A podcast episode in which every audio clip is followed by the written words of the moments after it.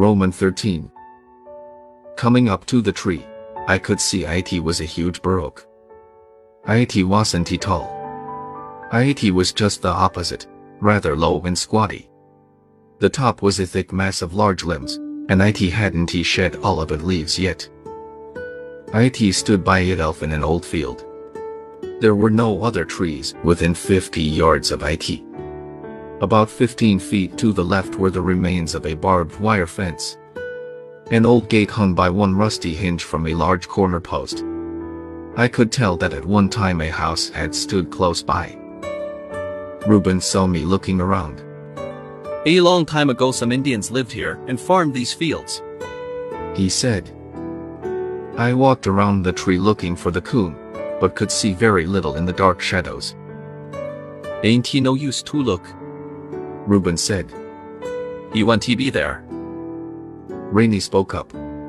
This ain't he the first time we've been to this tree. He said. Reuben told Rainey to shut up. You talk too much. He said. In a whining voice, Rainey said. Reuben, you know the coon ain't he in that tree. Make him pay off and let us go home. I ain't getting tired. I told Reuben I was going to climb the tree. Go ahead. He said. It won't do you any good. The tree was easy to climb.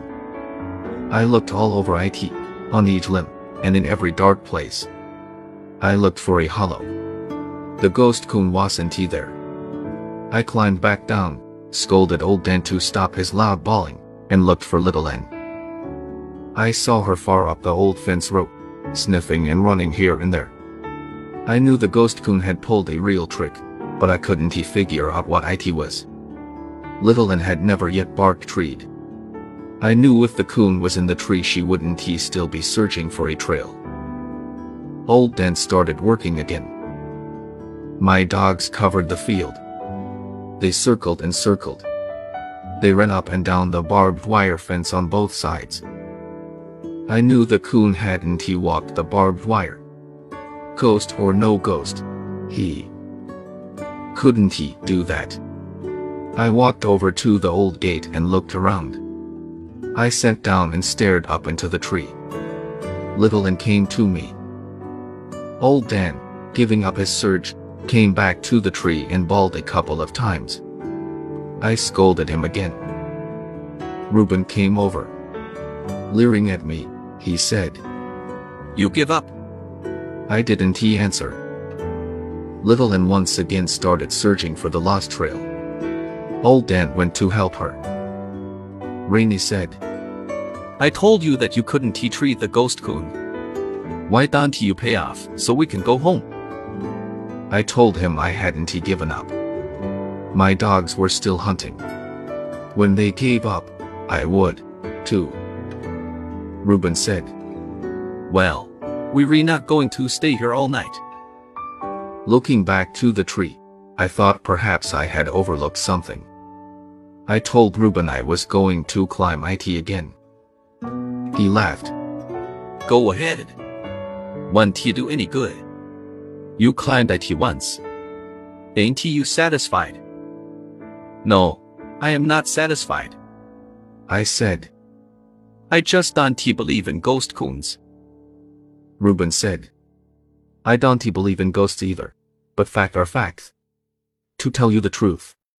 I've climbed the tree a dozen times and there just ain't no place in IT for a coon to hide. Rainey spoke up. Our old blue hound has treated the ghost coon in this tree more times than one. Maybe you too don't believe in ghosts, but I do. Why don't you pay off so we can get away from here? I'll climb IT one more time. I said. If I can't find him, I'll pay off. Climbing up again, I searched and searched. When I got through, I knew the ghost coon wasn't in that tree. When I came down, I saw my dogs had given up. That took the last resistance out of me. I knew if they couldn't find the ghost coon, I couldn't Digging the two $1 bills out of my pocket, I walked over to Reuben. Little Ann was by my side. I handed my money over, saying, Well, You are IT fair and square. With a grin on his face, Reuben took my money. He said, I bet this will break your old grandpa's heart. I didn't he reply. Reaching down, I caught little Ann's head in my hands. Looking into her warm friendly eyes, I said, ITS alright. Little girl, we haven't given up yet. We'll come back. We may never catch the ghost coon, but we'll run him until he leaves the country. She licked my hands and whined. A small breeze began to stir. Glancing up into the tree, I saw some leaves shaking. I said to Reuben, Looks like the wind is coming up. IT may blow up a storm. We'd better be heading for home. Just as I turned, I saw Little Ann throw up her head and whine. Her body grew stiff and taut. I watched her. She was testing the wind. I knew she had scented something in the breeze. Stiff-legged, head high in the air, she started walking toward the tree. Almost there, she turned back and stopped. I knew she had caught the scent but could only catch it when a breeze came. Looking at Reuben, I said, I haven't you lost that two dollars yet. Another breeze drifted out of the river bottoms. Little Ann caught the scent again. Slowly she walked straight to the large gatepost, reared up on it with her front feet, and bawled the most beautiful tree bark I ever heard in my life. Old Dan, not understanding why Little Ann was bawling, stood and looked. He walked over to the post, reared up on it, and sniffed. Then, raising his head, he shook the dead leaves in the bur oak tree with his deep voice.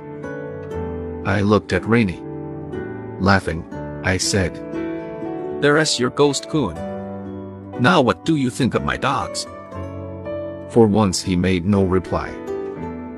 Going over to the post, I saw it was a large black locust put there many years ago to hang the gate. Looking up at the tree, I saw how the ghost coon had pulled his trick. One large long limb ran out and hung directly over the gate. It was a drop of a good 12 feet from the branch to the top of the gatepost. But I knew we weren't after an ordinary coon. This was the ghost coon. I said to Reuben. Boost me up an ILLC if the post is hollow. After breaking off a long Jimson weed to use as a prod, I got up on Reuben's shoulder. And he raised me up. The post was hollow. Not knowing how far down the hole went, I started the switch down. About halfway, I felt something soft. I gave it a hard jab.